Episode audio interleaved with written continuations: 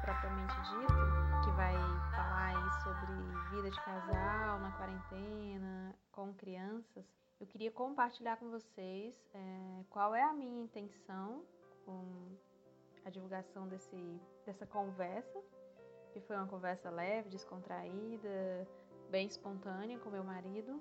Compartilhar um pouquinho também sobre alguns pontos que eu ponderei para decidir se eu divulgaria ou não esse material, né? Que revela um pouco da minha intimidade, né? Um pouco do meu relacionamento.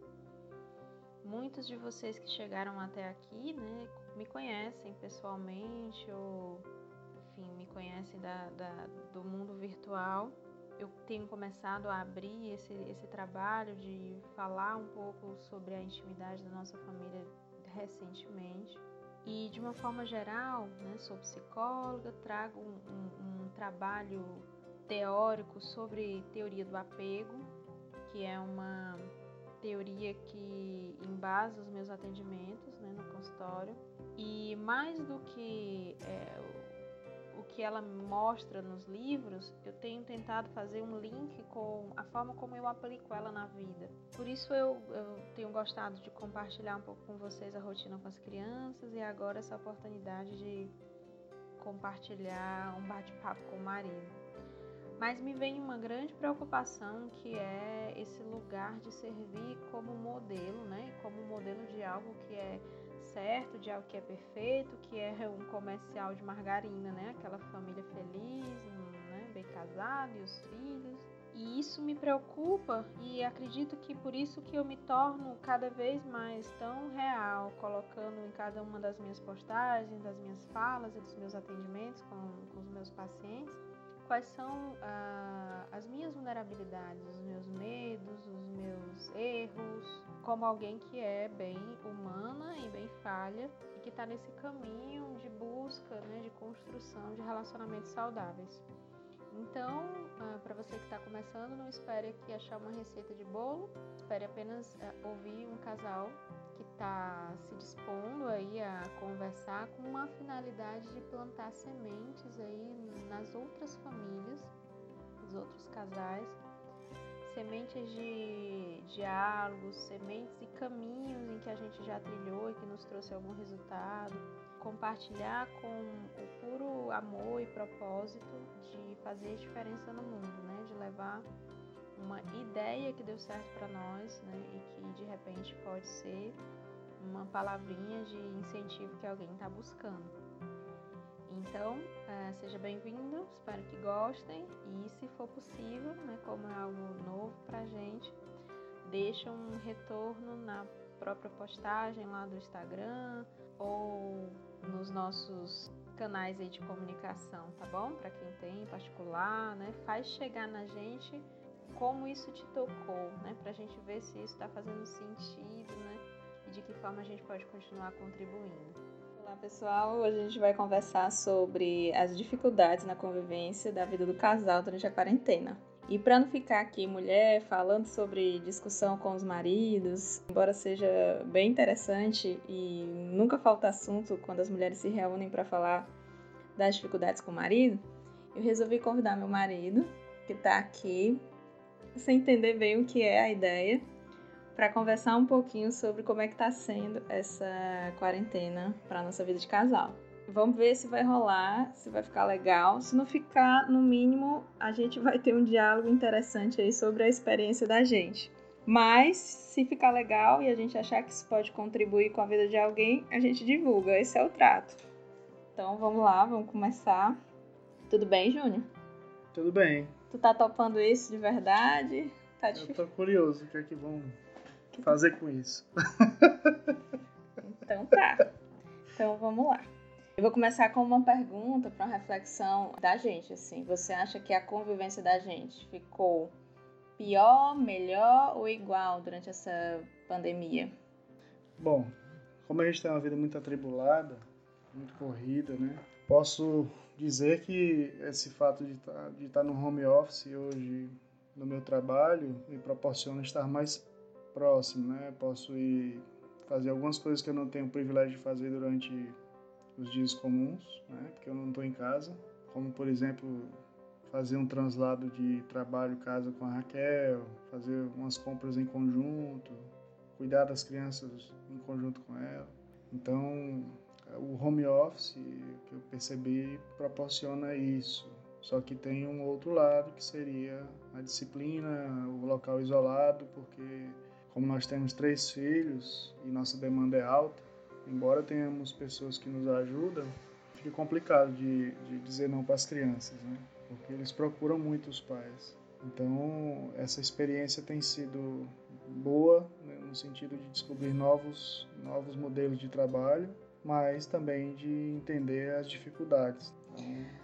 Tá, tu tá me falando das, dos desafios do home office com crianças. Aí é um outro tema que a gente vai falar. Eu quero saber enquanto casal, né? Você tá dizendo que o home office trouxe a oportunidade da gente, de você poder partilhar comigo de algumas rotinas, né? Do supermercado, buscar e deixar, de fazer refeições juntos, né? Que a gente não tinha tanta oportunidade. E isso é, até chamou de privilégio. Que bom, é massa. Mas tô te perguntando assim, então, no geral, aí você também falou um pouco do que é difícil, trabalhar e conseguir dar o limite nas crianças e ter esse espaço para trabalhar e tudo mais. Que isso está gerando um estresse danado, né? Então, entre prós e contras, você acha que para o casal, a nossa convivência, a gente está mais harmônico ou está mais discutindo mais, se estressando mais, ou tá a mesma coisa? Eu acho que a gente discute menos, porque a gente se vê mais e aí fica mais fácil, tem um pouco mais de empatia com o que o outro tá fazendo. Bom, a gente foi interrompido pelo telefone do trabalho do Júnior, né? Que inclusive hoje é domingo, são por volta de 13 horas e uma máquina quebrou e é isso aí, tem que parar, tem que resolver. E aí é interessante, assim, porque são 10 anos de casamento, então muita coisa do que a gente vai falar aqui são coisas que a gente vem aprendendo, apanhando, enfim, dialogando e construindo para estar tá vivendo aqui nessa quarentena, né? Então, vamos ver o que, que ajudou e o que, que atrapalhou. Então, vamos voltar, Júnior. Você estava falando que a gente estava discutindo menos, porque apesar da convivência estar tá maior, a gente estava tendo empatia com a condição um do outro, que é essa condição de ter muita demanda de trabalho, de criança, e de. Vou deixar tu completar. O que, que a simpatia faz com que a gente faça um pelo outro?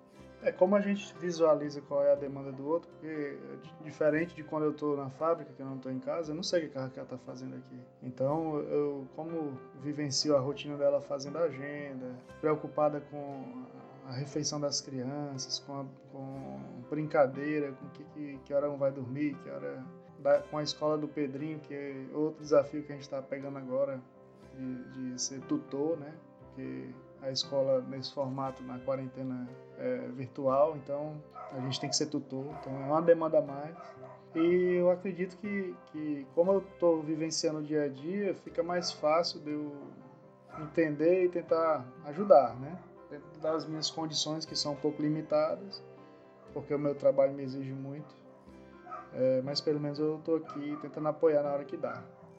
Quando não dá, eu digo, ó, não deu, segura aí, desfaz tua agenda porque agora é a minha hora. E a gente vai se organizando nesse formato aí, onde a gente consegue manter harmonizado lá, nessas condições.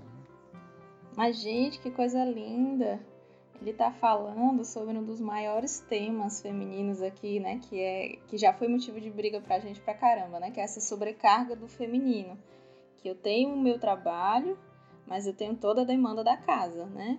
A rotina das crianças, desde o cardápio, a escola, o horário do sono e essas coisas que muitas vezes o homem sai para trabalhar e não fica conectado com isso, né? E a gente fica, dá o horário do almoço, será que almoçou? Dá o horário de dormir, dá o horário da tarefa, a gente está o tempo todo, além da conexão mental, braçal, né, espiritual, o tempo todo com essa sobrecarga mesmo é, de estar tá construindo e acompanhando essa rotina, né?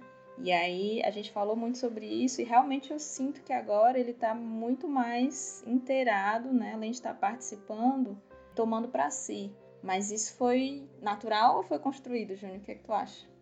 Eu acho que é construído, né? É nada natural, não, porque a gente não tem esse padrão construído na mente, né? A gente quem? A gente, a gente homem? homem? É, o homem não foi... É, na, na nossa cultura, o homem não é feito para para isso. É feito para suportar a casa, para botar dinheiro em casa e dar suporte para a família no que precisar. Seja alimentação, seja mão de obra, para fazer os afazeres domésticos, para a mulher ter tempo para ficar linda e para estar tá pronta para para quando ele chegar em casa do trabalho dele. Eita, entramos em outro ponto importante, né? Aqui a mulher está é. pronta para servir ao homem que é chega cansado do trabalho, né? É. Com a comida no, em cima da mesa e a comida em cima da cama. é, não, acho massa você falar sobre isso, porque a gente vem mesmo dessa cultura, né? Então não é algo que seja natural, né? É uma mudança que a gente está vivendo agora e que eu acho incrível e eu acho que é isso que faz a liga do nosso casamento, de você estar tá disposto a entender que raízes, que culturas você recebeu e de que forma a gente pode transformar para que isso fique leve para o casal, né? E a gente libera os nossos filhos dessa, desse patriarcado, né? É, eu, eu tiro, por exemplo, a, a minha formação. Meu pai nunca brincou comigo na infância. É, por quê? Porque ele saía para trabalhar, chegava à noite. Eu me lembro muito bem que, que eu passava o dia inteiro com minha mãe em casa. Minha mãe cuidava de tudo, não trabalhava, mas cuidava da casa da gente.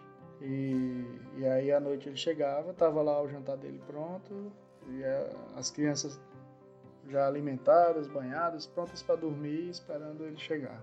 Então assim, eu é, diante desse modelo que eu tive e com a convivência com a Raquel, é, nesse período de 10 anos, a gente trabalhou muito essa questão de, do masculino diferente, né? do masculino que cuida. Embora eu tenha um, um trabalho muito, muito desgastante, exigente, né? exigente, desgastante, de uma rotina diária de 11, 12 horas, exaustiva. Porque vezes. isso era tido muitas vezes como, abre aspas, fecha aspas, desculpa, eu sei que é concreto, mas, ah, mas eu não posso, ah, eu não consigo, ah, eu não tenho tempo, né? E aí eu, eu sofri, eu dizia assim, e aí as crianças vão crescer, né? E como é que fica também o meu cansaço, a minha carreira, que eu amo e que não é simples também, né? Que eu dou suporte a pessoas em sofrimento. E a gente precisava equilibrar isso. O cansaço dele não era para mim é, maior do que o meu, que era o cansaço de, de, de, conciliar essa vida, né, de trabalho e com as crianças que também cansam pra caramba, né? Eu amo, é maravilhoso ser mãe, mas cansa muito. Elas têm um nível de energia diferente, né? É... Elas têm energia, né? Uma é, energia duracel. A, a, a, gente tem a nossa energia, né? Mas o que eu percebo é que a gente acaba tendo que fazer escolhas na nossa vida, né? Porque eu prefiro ter as minhas duas horas que eu chego em casa antes de dormir, porque eu preciso dormir oito horas por um problema de saúde.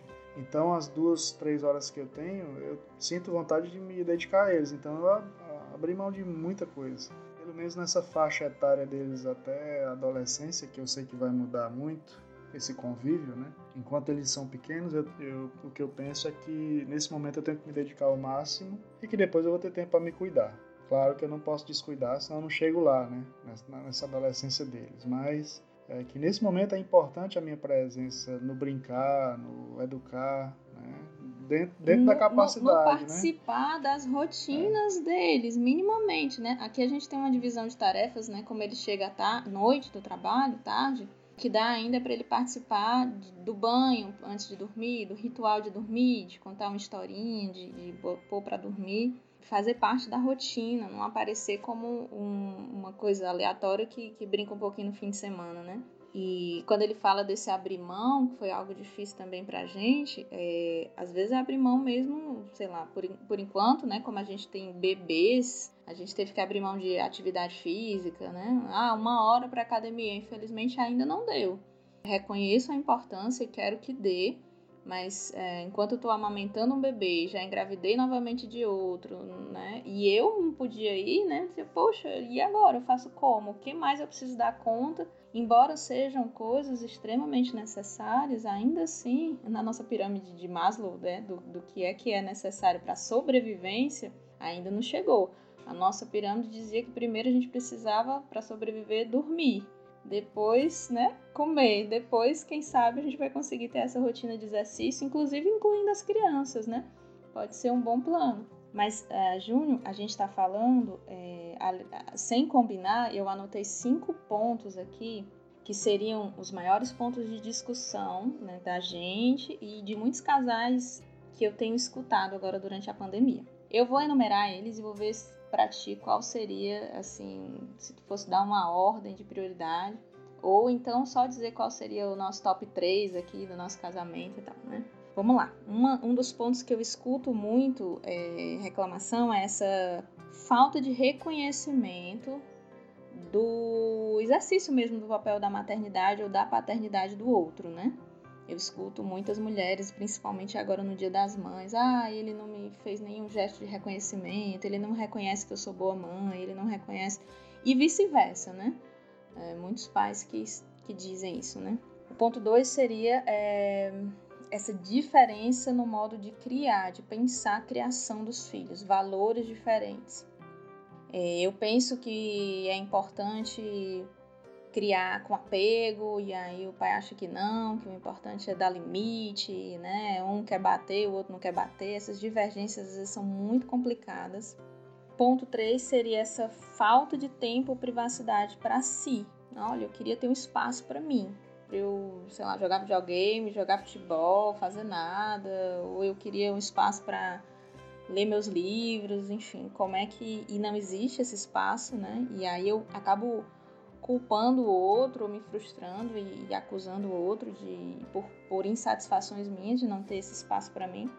É, acho que o ponto 4 a gente falou, essa sobrecarga feminina, né? É, muitas vezes da mulher é, tá cansada a tal ponto que ela não consegue expressar esse cansaço, essa necessidade que ela tem de diminuir essa sobrecarga e acaba discutindo por coisas que não, não expressam o tamanho dessa sobrecarga. Por exemplo, sei lá, o homem que não lavou a louça ou que não fez uma tarefa, enquanto na verdade ela está é, é, falando de coisas muito mais profundas do que uma simples tarefa. Não é só sobre dividir tarefas, né? É dividir essa conexão, essa preocupação.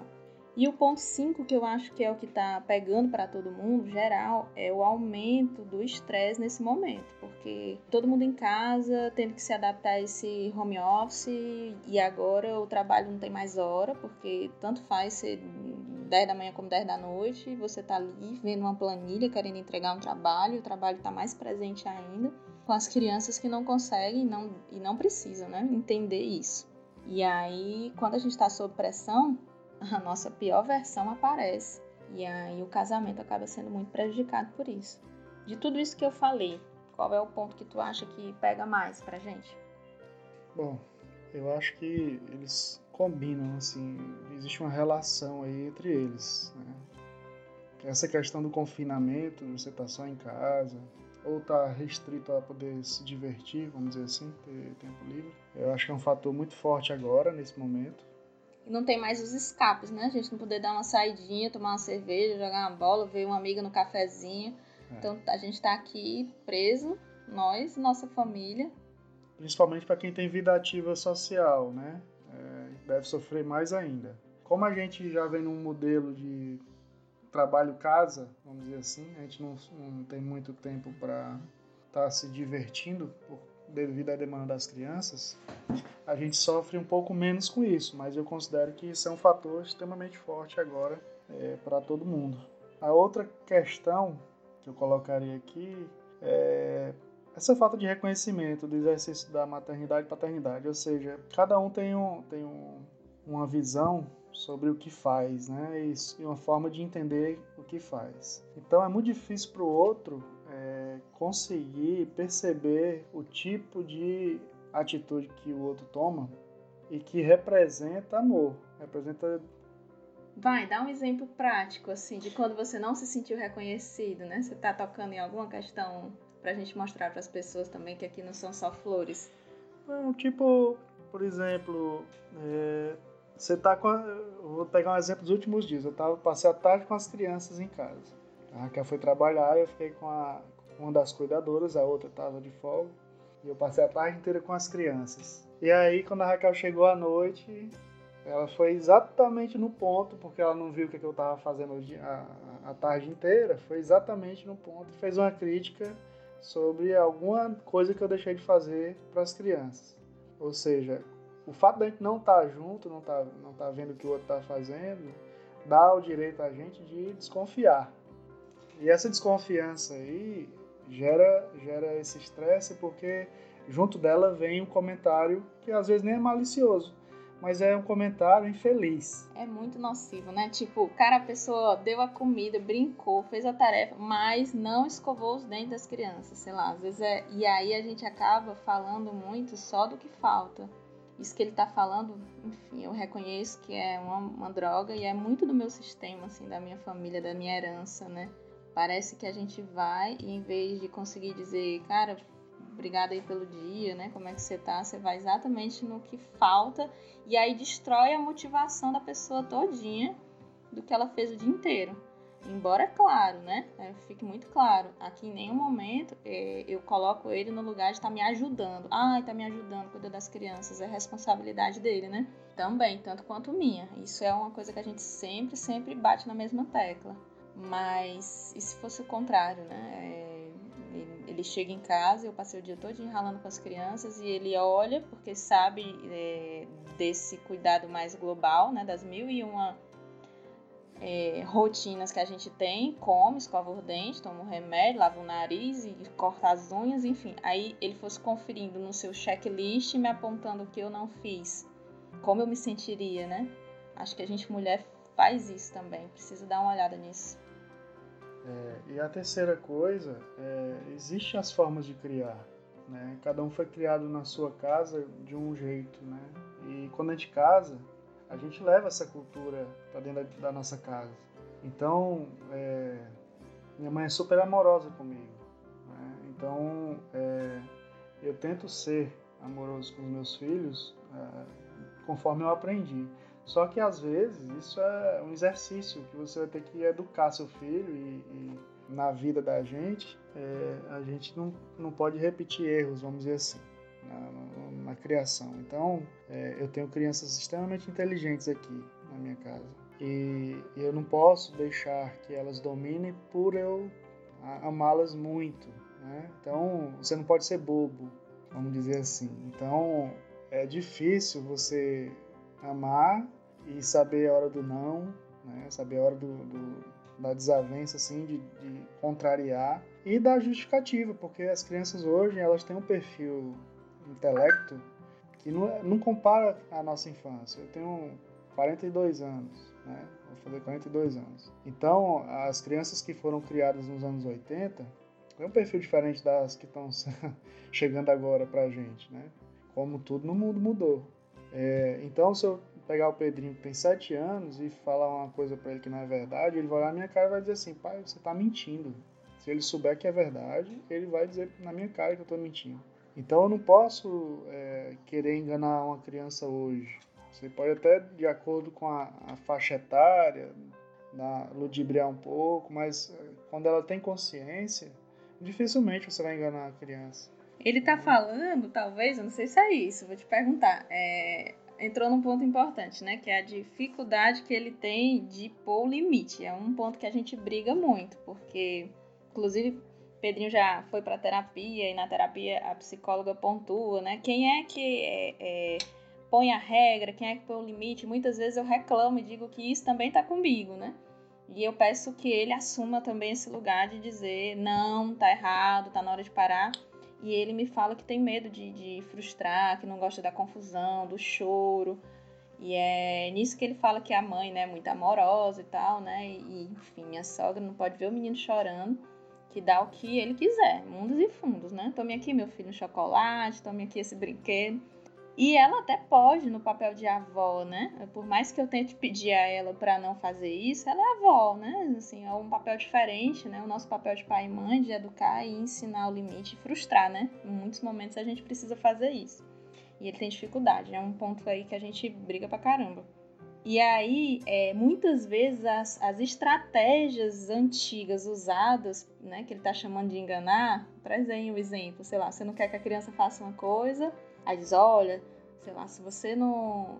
Se você for, o bicho papão vai te pegar. Aí... É, se você não for dormir agora, o bicho papão vai te pegar, né? Ah, em vez de ser, você vai dormir agora porque o papai tá mandando, porque chegou a hora de dormir, criar uma estratégia qualquer aí, né, de, de do mundo da fantasia, em que as crianças não vão mais cair nisso, né? A gente não tá nesse, nesse, nesse momento que antigamente se fazia qualquer coisa assim e funcionava, né?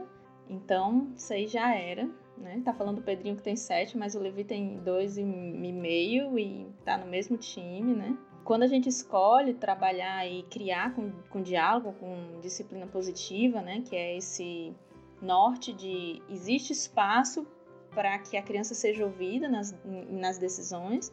É, então, elas conseguem argumentar. A gente cria crianças que pensam, né? E dá um trabalho medonho, né? É óbvio que tem limite e que tem momentos em que a, a maior parte desses momentos, inclusive, é a nossa decisão que vai ter que prevalecer, né? É, mas é difícil essa parte da disciplina. Mas aí dá outro, outro podcast. Acho que a gente pode deixar esse para o próximo. E também tem. É, é chegando no assunto da discussão por, por questão da disciplina, entra nessa questão da crítica, né? Porque é a forma que a pessoa tem na sua cultura de expor que não está satisfeita com aquilo. Então, é, é, muito duro, né? Você tenta fazer do seu jeito, que você aprendeu na sua cultura, e aí a outra vem lá, não, o certo é esse aqui, você está fazendo errado. Tudo bem que aqui eu tô na frente de uma psicóloga. Ela dá muito carão, viu? Vocês saberem, ela dá muito carão. Cara, eu vou já me defender, peraí. Não é aí? só carão. Ó, vou, vou parar. Eu tinha anotado isso também aqui no papel, ó. É, esse lance de eu ser psicóloga ajuda e atrapalha, né? Claro, né? Tudo tem dois lados. Óbvio que eu estudo pra caramba e aí eu tenho ferramentas que podem ser utilizadas mas é mérito completamente dele aceitar conhecer as ferramentas e mais ainda se propor a utilizar essas ferramentas, né, de diálogo, de disciplina, de criação, porque se ele não quisesse usar, se ele invalidasse a importância delas, de nada serviria, né? E não adianta só, o que ele está dizendo é assim, não adianta só saber as ferramentas. Muitas vezes a gente só consegue essa mudança quando a gente vai e olha para o nosso processo, para a nossa história, para a nossa criança ferida, para a nossa, a nossa criação. E esse não é um processo simples que você entrega um livro ou dá um texto e a pessoa consegue se transformar, né? Esse é um processo que requer muitas vezes terapia, psicoterapia. E não é com a esposa, né? Eu não sou psicóloga dele nem da família. É, aí sim, né? Talvez ele possa dar um, um testemunho aí de, dele ter encontrado também na, em psicoterapia é, um suporte, uma ajuda, né? Muitas vezes eu, eu quando estou atendendo outras pessoas, no momento eu não atendo casais, tá? Esse é um diálogo de casais, mas eu não sou uma psicoterapeuta especialista em casais. Mas eu entendo, eu atendo homens e mulheres, né, que têm relacionamentos e o relacionamento é, é tema sempre no processo terapêutico. E o que eu digo sempre é assim: é, quando a, essa semana uma esposa me trouxe é, as queixas em relação ao marido. E muitas vezes ela quer que alguém legitime, olha, isso que eu tô sentindo, é, eu tenho razão, né, de estar tá magoada, ou a razão é dele. Eu sempre mostro um pouco do, do, né, do no meu ponto de vista, né, sobre a razão ela é algo muitas vezes compartilhado, né? Você tem, ele também tem, a partir do momento em que eu entendo é, de que forma o outro enxerga aquela situação a partir da criança que ele foi, da criação que ele teve. E aí eu tenho que acionar esse olhar da empatia. Não para eu ficar justificando e aceitando tudo que a pessoa faz. Então ela é grosseira, ela é fria agora, ela não consegue expressar o seu amor porque um dia ela foi uma criança agredida e pronto, tá tudo bem. Claro que não, né? Mas a partir do momento em que né, eu digo, ó, você que está fazendo terapia, eu só posso acessar você e eu posso te dar essas ferramentas para você tentar ajudar ele a entender, a se mobilizar para que ele também busque esse tipo de apoio, esse tipo de autoconhecimento. Às vezes eu até proponho fazer uma escuta terapêutica para né, a pessoa conhecer como é ter um psicólogo, né, ver é, como é bom se conhecer, conhecer a sua própria história e poder agir diferente, poder ser protagonista, né? Como o Júnior disse, pegar o que eu recebi, ficar com o que tem de bom e melhorar aquilo que eu acho que não foi legal. Esse é o grande desafio. Bom, Júnior, e aí, o que, é que a gente, pra gente encerrar, né? Já falou muita coisa aqui. Tá sendo tranquilo então a quarentena com casais? Tem alguma dica? Bom, é, tranquilo não é porque toda mudança na nossa rotina não é fácil. Eu, eu sou engenheiro, mas trabalho com projetos, com mudanças e, e todo processo de mudança ele, ele gera problemas, né? Ele gera problemas e só são problemas porque tem solução. Então, assim, o que, o que prejudica a gente nesses processos de mudança é exatamente a nossa resistência a ela.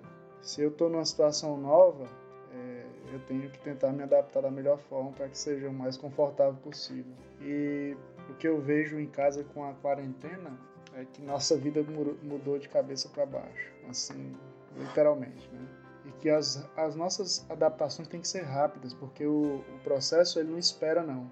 A quarentena, ela não diz assim, Ei, eu vou daqui a um mês tu vai ficar de quarentena, então vai se organizando aí que daqui a um mês você vai, vai ter outras rotinas diferentes. Né? Então chegou para a gente de uma vez e tem muitas pessoas que não estão preparadas para administrar esse processo, né?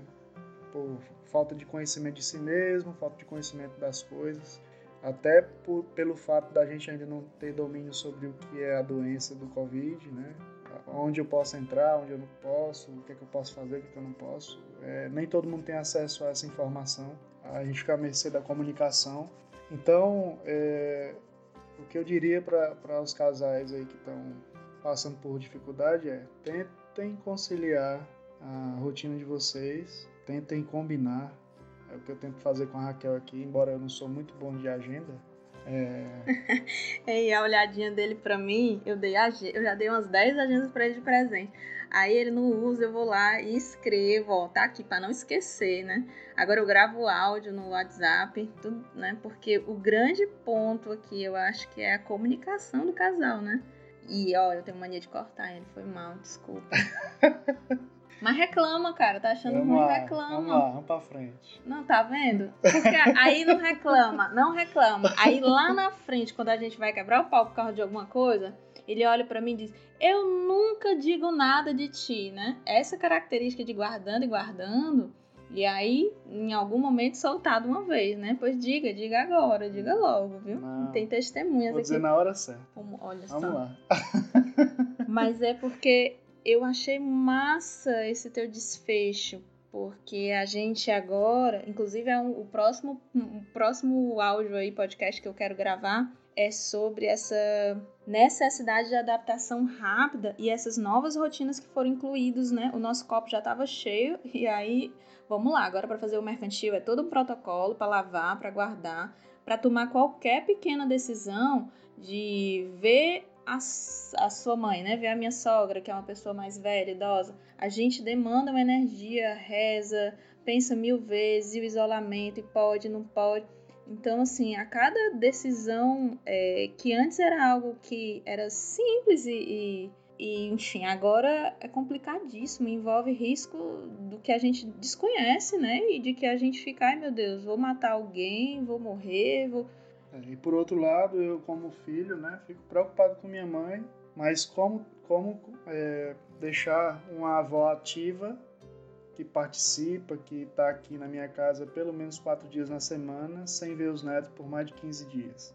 Isso também pode gerar uma doença psicológica nela e eu colher os frutos disso depois, é, se eu descuidar também nesse formato. Então, a gente fica num beco sem saída, vamos dizer assim, é, com fé, né, de que vamos agir da maneira correta, mas é, com a responsabilidade de saber. De cuidar, né? De nossos, assumir dos nossos risco, idosos, é. dos nossos pais. Essa é uma outra coisa que a gente meio que foi jogado nisso, ainda não era tempo, e a gente fica entre o cuidado com a saúde física, mas ao mesmo tempo não adianta só deixar o supermercado lá e, e fazer chamada de, de telefone até onde o, o estado emocional também está sendo cuidado, né, dos nossos, dos nossos pais, né? Porque, mas aí também vai dar outro podcast. Olha, tá vendo? Se a gente gostar, a gente vai fazer. Se o pessoal gostar e, e, e, e der certo o negócio, a gente faz vários. Porque é isso, os nossos pais antes, que eram as nossas bases, nossa segurança, eles estão afetados, né? É, agora a gente está vendo que eles estão en- entrando em pânico, ansiedade, tristeza, luto, né? E a gente precisa estar atento a isso. É, é como se fosse um remédio homeopático, assim, você pequenas doses, devagarinho, com uma frequência um pouco maior para tentar remediar. Né? É o que- É o que eu percebo que a gente tem feito em relação a esse cuidado com minha mãe, por exemplo, que já é idosa. Mas aí vem uma coisa importante, vou voltar pro casal, né? Porque a gente vai divagando para outros temas, né? Eu preciso entender o que, que ele pensa, o que, que ele quer decidir, né? Porque se a decisão dele for ver a mãe, né? E a mãe disser é isso que eu quero, né? Eu consigo aceitar, eu consigo respeitar, ou eu vou acusar ele caso aconteça alguma coisa, né? Eu consigo soltar a decisão e dar alguma autonomia, ou não consigo, né? E vou, vou entrar naquela, ai, eu te disse, a culpa é tua. É, como é que as decisões enquanto casal, mesmo que a minha seja diferente, né? Dizer, olha, minhas, meus filhos não vão ter contato com meu pai, eu não quero, ele não dá conta. E aí isso vai ter a ver com toda a construção, eu acho que ao longo do relacionamento, de como é que é, o apoio é fornecido, né? A credibilidade, o espaço do outro de, inclusive, decidir, de errar, de acertar, e o outro tá ali não como aquele que vai apontar o dedo, mas aquele que é o maior suporte, parceiro, né? Que vai estar junto, literalmente, na alegria e na tristeza, né? É, Como, como casal, assim, é, a questão da empatia é importantíssima. Né? Se colocar no lugar do outro, entender o tamanho da gravidade do- da necessidade e suportar, também ser dono da protagonista em relação à responsabilidade, porque você está lidando com famílias, né? A família da, da minha esposa também é a minha família. A minha família também é a família dela. Então, nós estamos todo mundo envolvido nessa, nessa grande família né, que se forma quando o casal se junta. Então é importantíssimo essa, essa empatia. E, e respeito né, em relação às decisões, porque às vezes você vai ter que tomar decisões arriscadas. E, e assim, eu sou, eu sou muito. Posso dizer que eu tenho uma fé muito forte. Né? Eu sou muito é, Otimista. otimista. É, às vezes eu recebo umas críticas sobre isso, mas. É, tudo vai dar certo. Eu, eu fico no lugar de ponderar, né? O que. A eu- Raquel é extremamente racional e eu já sou o otimista. Mas só que eu sou otimista pé no chão, sabe, gente? Não, não sou doidinho, não. Ele é pisciano, gente. Ele é pisciano. Pra quem entende, viu? Não me critiquem. É, eu fui eu- estudar um pouquinho, É, porque. eu, sou, eu continuo sendo engenheiro também. Com coração, sou engenheiro. Cabeça nas Então, nuvens com os pés no chão, né? É, Tá então, é, eu, eu ponho sempre pontos, né?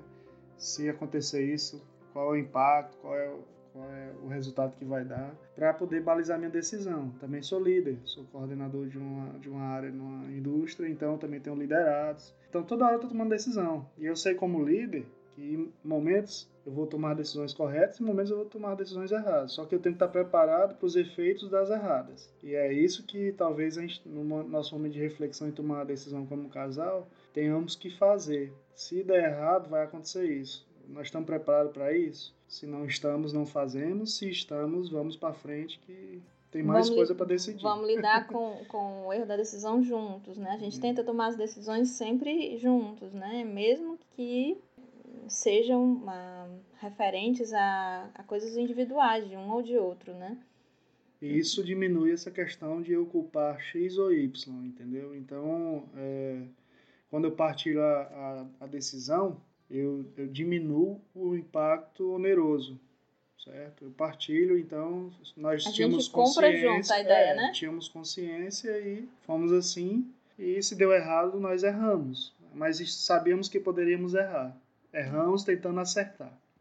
É, gente, para a gente ir encerrando, eu confesso que eu tenho dito que é, o isolamento social, ele não ah, talvez tenha trazido tantas dificuldades para a gente, porque a gente passou por dois puerpérios, né, que é essa chegada de bebês, assim, seguidos. Levi vai fazer três anos agora em julho, Maria Luísa vai fazer um ano. Eu ainda amamento todas as noites há três anos, né, desde a chegada do Levi. E eu acho que quando a gente está eh, nesse período de pós-parto, né, bebezinho recém-nascido, pequenininho, a gente já passa por toda essa coisa de ter que estar tá mais em casa, ter que estar tá mais isolado, de renunciar a muita coisa, de ter que equilibrar a carreira, a vida pessoal, enfim. Eu acho que a gente aprendeu muito nesses dois puerpérios, né? Então, talvez a gente tenha, de fato, um pouco mais de resiliência, acho que é a grande palavra, né? Resiliência, empatia, respeito um com o outro é, e cuidado. Eu acho que ele, pelo menos é uma coisa que eu reconheço, assim, você cuida muito para que eu tenha meus momentos de descanso, assim como eu tento cuidar para que ele tenha os dele, né? A gente fica às vezes na madrugada eu quero chamar ele e não chamo, porque penso que ele tem que trabalhar cedinho no outro dia. Muitas vezes durante o dia ele fica com as crianças para que eu possa tirar um cochilo no momento que seja. Então, essa sensação de que a balança não está desigual, porque ele faz tudo o que pode, dentro do que pode, para me ajudar, e eu faço o que eu posso para ajudá-lo, né? Tem sido assim, é verdade? Sim, sim. E faz parte da nossa rotina. Se não for assim, não dá certo, não. Porque em algum momento a gente vai acusar o outro de negligência. Ah, você está sendo negligente com isso e aí começa a gerar o conflito que vai fissurar o que a gente construiu, entendeu? Então, essa questão da, de estar tá junto toda hora e partilhar tudo tira o peso do, do, da mãe que tem uma rotina maior, equilibrando a rotina do pai, como também uma pessoa que também tem uma rotina maior porque tem filhos para cuidar e foi essa escolha que foi feita quando se teve os filhos, né? Então, é, Fechou quando, com chave de ouro, é, viu? Essa escolha que foi feita quando nós dois, né, é, decidimos ter, ter filhos. filhos. É então, é isso aí. Então, a partir desse momento aí, você tem que ter o bônus e os ônus ônus dessa, decisão. dessa decisão. E aí, com isso, vai também ter que haver mudança. Não tem como não, não fazer mudanças na sua vida que você tinha quando era solteiro ou, ou mesmo casal sem filhos, né? Massa. Pois então, encerramos aqui. Foi, foi ruim fazer essa participação? Gostou? Foi difícil? Foi curioso. Matou a curiosidade? Sim. Acha que dá pra gente divulgar pro mundo? Acho que dá. Será que os homens vão curtir, escutar? Eu espero eu penso positivo, penso que essa mensagem possa chegar na, nas pessoas e, e possa tocar, né, vamos dizer assim, é, de que ainda há espaço para mudança, né, que há espaço para o autoconhecimento, se conhecer e tentar ser uma pessoa melhor. E mudar, mudar a cultura. A gente está num, num, num período de mudança, né, de Sim. de pessoas, de que, essa, de... que essa história toda do coronavírus traga essa possibilidade de olhar para dentro e transformar, né? É, transformar. É, o, o ser humano vive até hoje das suas mudanças, né? Senão a gente já tinha ficado lá que nem os dinossauros lá no passado. Se a gente não tivesse parado com as guerras, acabava a população. Então. Vai mudar. Vai se adaptando e vai melhorando. Então a expectativa é que as pessoas melhorem. Sempre. Então é isso, eu sou Raquel Savi, psicóloga, criadora aqui do Instagram e agora nas plataformas de áudio, é uma base segura. E esse é o meu esposo, se apresenta. Eu me chamo Francisco, é, sou engenheiro, é, engenheiro de produção. Somos sou pais. Pa é, sou pai de três crianças, né? Do Pedrinho, que tem sete, é. o Levi, que tem dois e meio, e Maria Luísa, que tem nove meses. Espero que tenham gostado. Foi muito bom esse bate-papo e espero que a gente possa fazer mais. Né? Até a próxima, então.